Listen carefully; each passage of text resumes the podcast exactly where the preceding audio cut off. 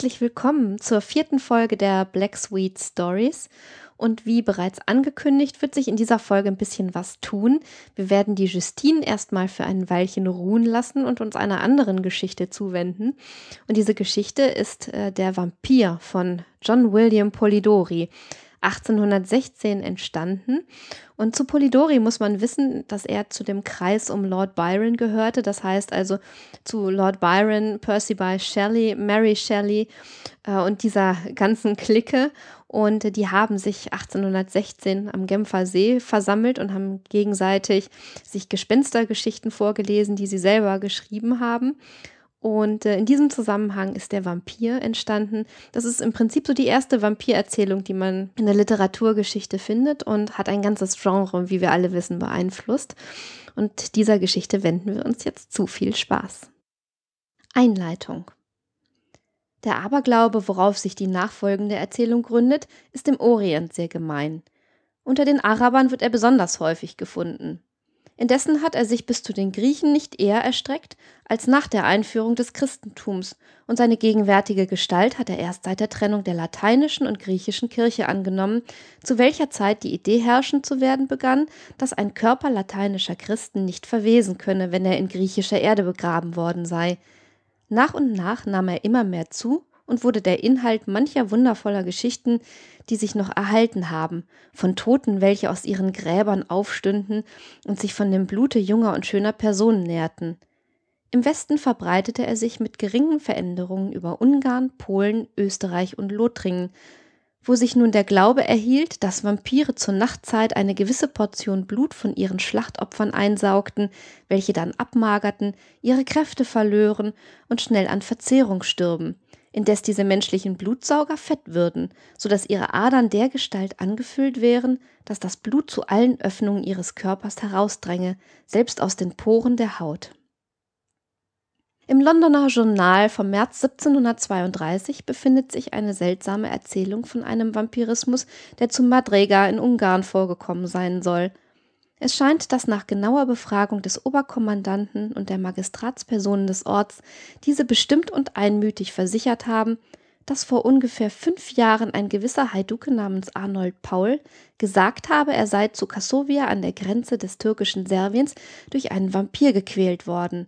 Er habe jedoch ein Mittel gefunden, sich davon zu befreien, dadurch, dass er etwas Erde von dem Grabe des Vampirs gegessen und sich selbst mit seinem Blute gewaschen habe.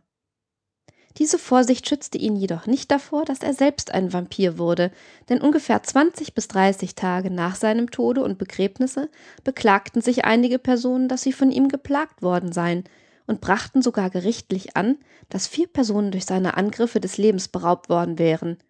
Um ferneres Unglück zu verhüten, fragten die Einwohner ihren Hadagan, also Amtmann, um Rat, gruben den Leichnam aus und fanden ihn, wie dies bei Vampiren gewöhnlich sein soll, noch frisch und ohne Spuren der Verwesung, indem er zugleich aus Nase, Mund und Ohren reines und klares Blut ausströmte.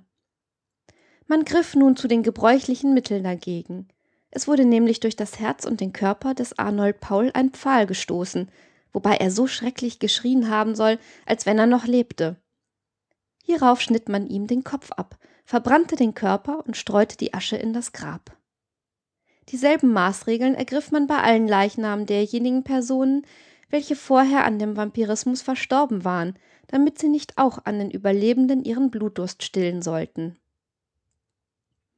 In manchen Gegenden von Griechenland wird es als eine Art von Strafe nach dem Tode für irgendein schauderhaftes im Leben begangenes Verbrechen betrachtet, dass der Verstorbene nicht nur zum Vampirismus verurteilt ist, sondern seine höllischen Besuche bloß auf diejenigen beschränken muss, die er im Leben und auf der Erde am meisten liebte oder mit denen er durch die Bande der Verwandtschaft am nächsten vereinigt war. In dem Gedichte The Giaour kommt eine Anspielung auf den Vampirismus vor, und Herr Southey hat in seinem wilden, aber schönen Gedichte Talaba den Vampirkörper eines arabischen Mädchens Oneisa eingeführt, welche aus dem Grabe rückkehrend dargestellt wird, in der Absicht, den zu quälen, den sie im Leben am meisten liebte. All dies kann hier nicht Strafe für ihre Sünden sein, da sie in dem ganzen Gedichte als ein Muster von Reinheit und Unschuld erscheint. Der wahrheitliebende Turnford gibt in seinen Reisen eine lange Erzählung von mehreren staunenerregenden Fällen von Vampirismus, von denen er Augenzeuge gewesen sein will, und Calmet in seinem großen Werke über diesen Gegenstand liefert außer mehreren Anekdoten und Sagen, die sich darauf beziehen, einige gelehrte Abhandlungen, welche beweisen sollen, dass dies eben sowohl ein klassischer als barbarischer Irrtum sei. Es gibt übrigens noch andere mit dem Ausdrucke Vampirismus gleichbedeutende Worte, die man in verschiedenen Teilen der Welt hört, zum Beispiel Brokolacha, Bardurlacha, Ghoul, Bronkolocha und so weiter. Der Vampir. Eine Erzählung von Lord Byron.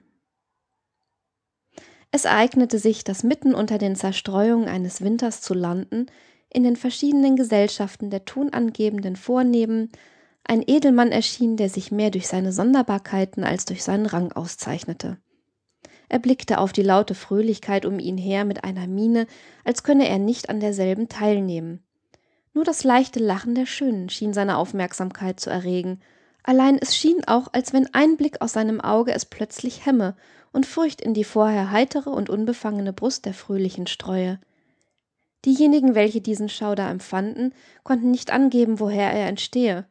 Einige schrieben ihn fast dem seelenlosen grauen Auge zu, das, wenn es sich auf das Gesicht eines Menschen richtete, obschon an sich nichts Eindringendes zu haben, doch oft mit einem Blicke das innerste Herz zu durchbohren schien, Richtete es sich auf die Wange, so schien der Strahl schwer wie Blei zu sein, der die Haut nicht durchdringen könne.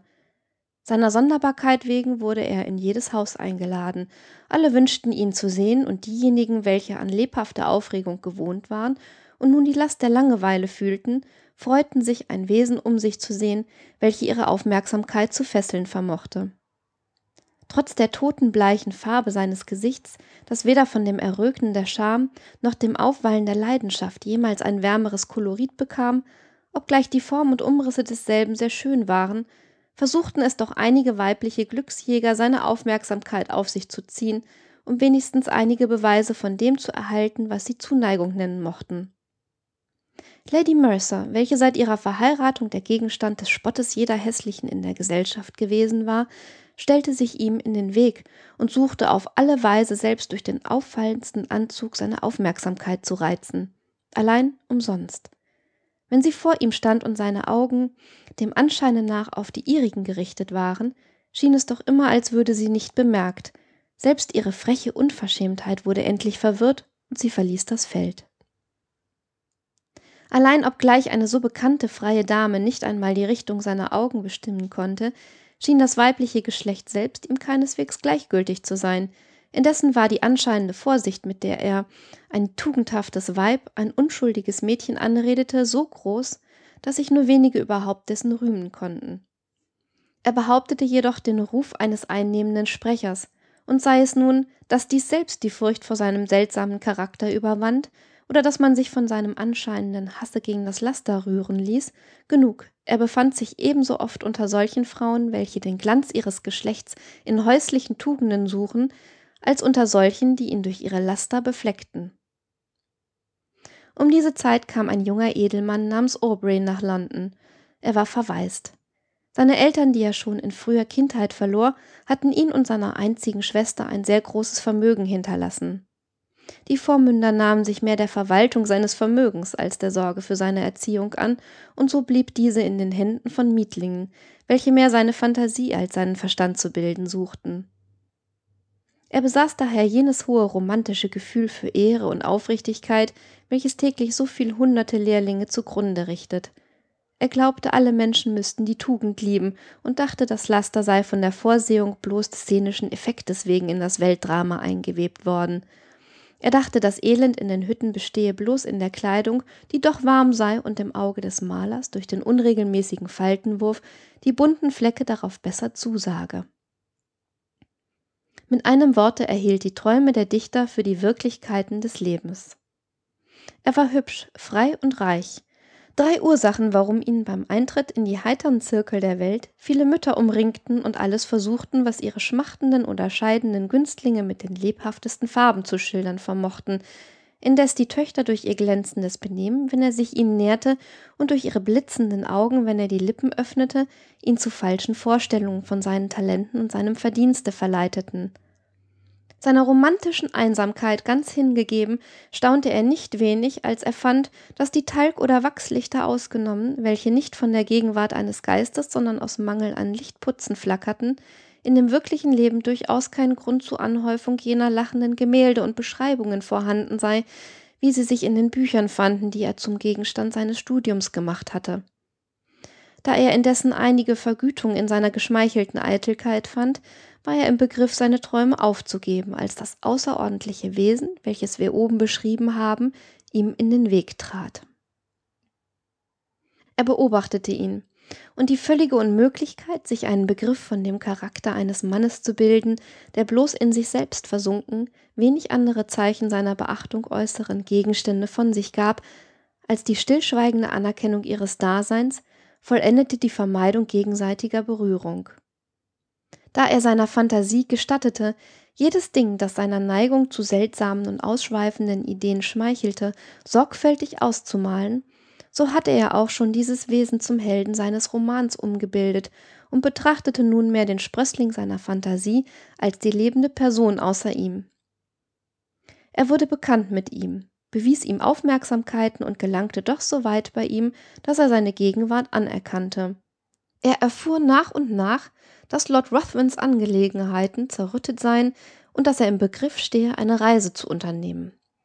Voll Verlangen über diesen seltsamen Charakter, der bis jetzt seine Neugier nichts weniger als befriedigt hatte, genauere Forschungen anzustellen, äußerte er seinen Vormündern, dass es nun Zeit für ihn sein möchte, die Tour zu machen, die man seit Jahrhunderten für nötig gehalten habe, um den Jüngling in den Stand zu setzen, einige rasche Fortschritte auf der Bahn des Lasters zu machen und so die Eltern einzuholen, damit er nicht wie aus den Wolken gefallen scheine, wenn man empörende Intrigen als Gegenstände des Spottes oder Lobes behandelte, je nachdem dabei mehr oder weniger Geschicklichkeit aufgewendet worden sei.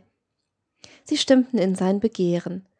Aubrey gab dem Lord Ruthven sogleich seine Absicht zu erkennen und staunte nicht wenig, von ihm den Antrag zu erhalten, die Reise gemeinschaftlich zu machen. Geschmeichelt durch ein solch Zeichen der Achtung von dem, der dem Anscheine nach mit anderen Menschen nichts gemein hatte, nahm er ihn freudig an und in wenig Tagen hatten sie das trennende Meer überschritten.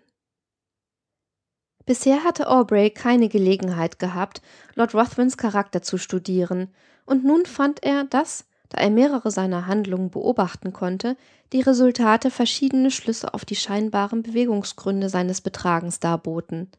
Sein Gefährte war verschwenderisch freigebig, der Faule, der Landstreicher, der Bettler erhielt aus seinen Händen mehr als genug, um den augenblicklichen Mangel zu stillen.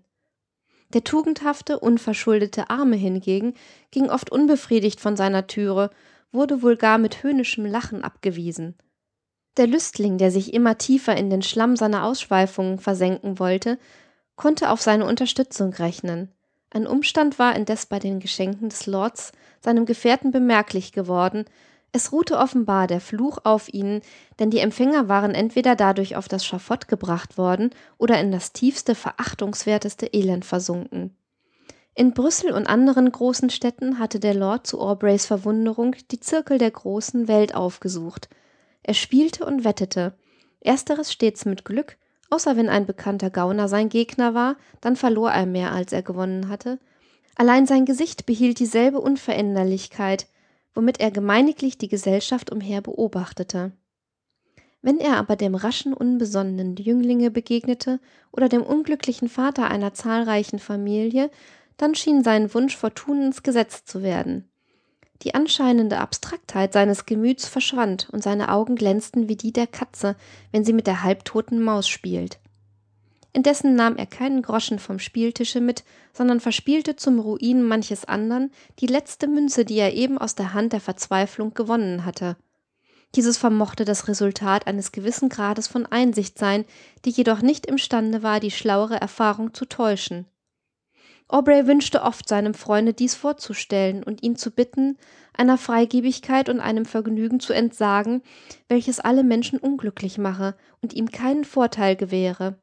Allein er verschob es immer, in der Hoffnung, eine recht passende Gelegenheit dazu zu erhalten, welche sich nie zeigte. Lord Ruthven war in seiner Laufbahn und mitten unter den mannigfachen, bald wilden, bald lachenden Naturszenen immer derselbe. Sein Auge sprach noch weniger als seine Lippen, und obgleich Aubrey nun dem Gegenstande seiner Neugier so nahe war, als er sein konnte, hatte er doch dadurch nichts mehr als eine stärkere Anreizung zur Enthüllung des Geheimnisses erhalten, das seiner exaltierten Einbildungskraft immer mehr wie etwas Übernatürliches vorkam. Sie gelangten bald nach Rom, und Aubrey verlor seinen Gefährten einige Zeit aus den Augen. Dieser befand sich täglich in den Morgenzirkeln einer italienischen Gräfin, indes er die Denkmäler einer längst untergegangenen Vorwelt aufsuchte. Unter dieser Beschäftigung erhielt er Briefe aus England, die er mit der größten Sehnsucht öffnete. Der erste war von seiner Schwester und atmete die reinste Zärtlichkeit, die anderen waren von seinen Vormündern und diese setzten ihn ins Staunen. Hatte er schon vorher den Gedanken gehegt, dass in seinem Gefährten irgendein böser Geist wohnen möge, so erhielt derselbe nun dadurch volle Bestätigung. Die Vormünder drangen in ihn, er möchte sogleich sich von seinem Freunde trennen, denn da dieser eine unwiderstehliche Macht der Verführung zu besitzen scheine, so werde sein Umgang höchst gefährlich. Man habe nämlich entdeckt, dass seine Verachtung gegen Lady Mercer nicht auf ihren Charakter sich gegründet, sondern dass er, um seine Gunstbezeugung zu erhöhen, verlangt habe, dass sein Schlachtopfer, die Teilnehmerin seiner Schuld, von dem Gipfel unbefleckter Tugend in den tiefsten Abgrund des Lasters habe herabgeschleudert werden sollen.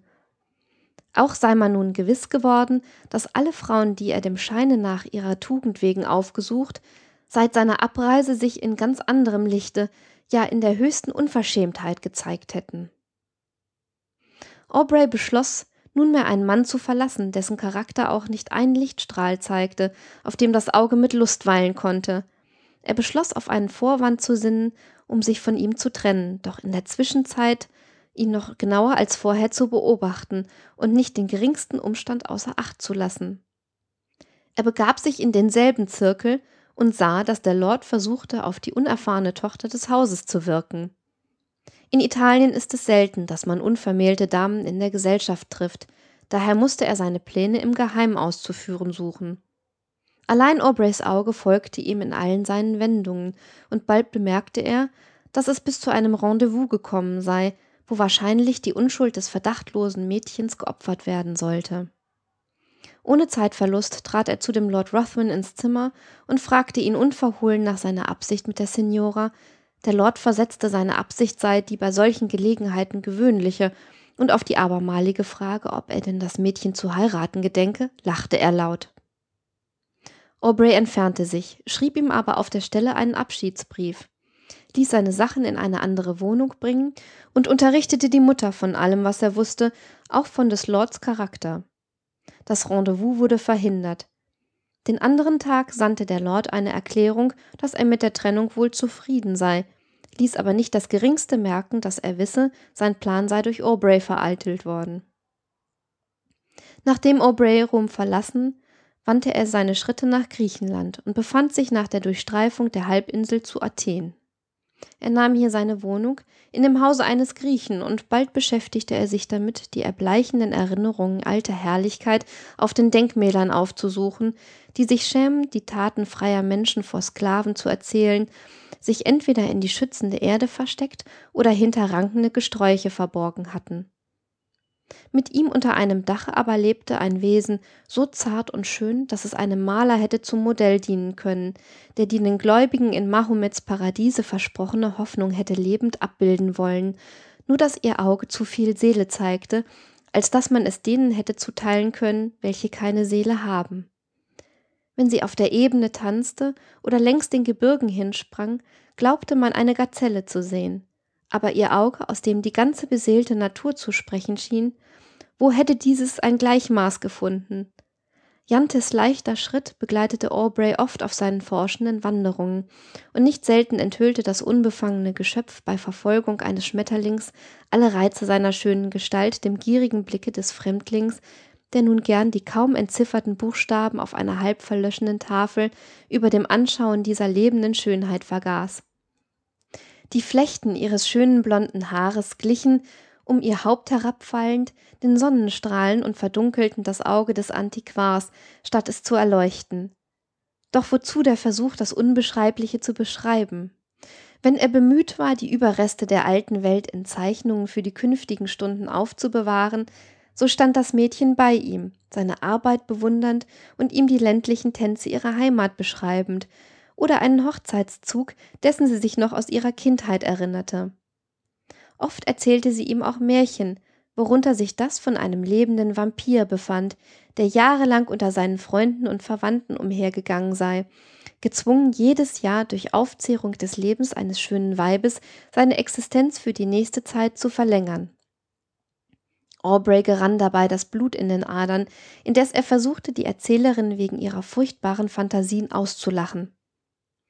Jante aber nannte ihm die Namen alter Leute, welches ein solches Wesen erst unter sich entdeckt hatten, als viele ihrer nächsten Verwandten und Kinder mit den Zeichen des gestillten Appetits ihres Feindes gefunden worden waren.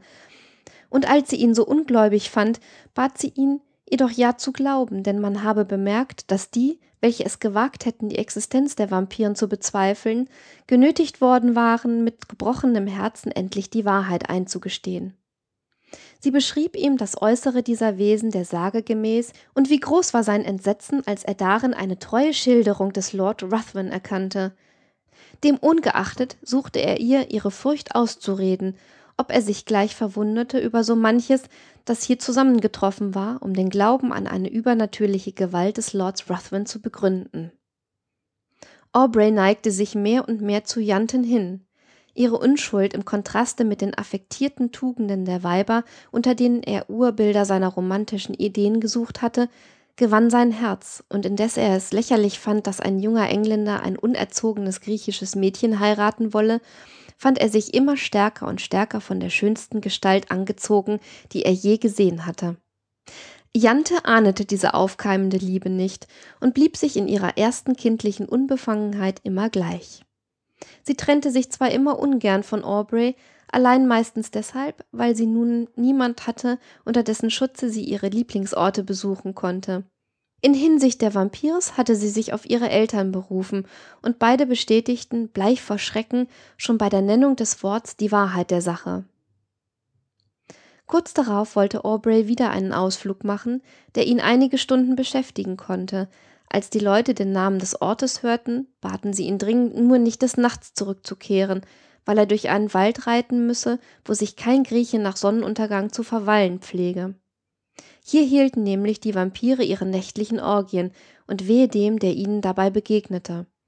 Die Leute entsetzten sich, als er es wagte, über die Gewalt unterirdischer Mächte zu spotten, und so schwieg er.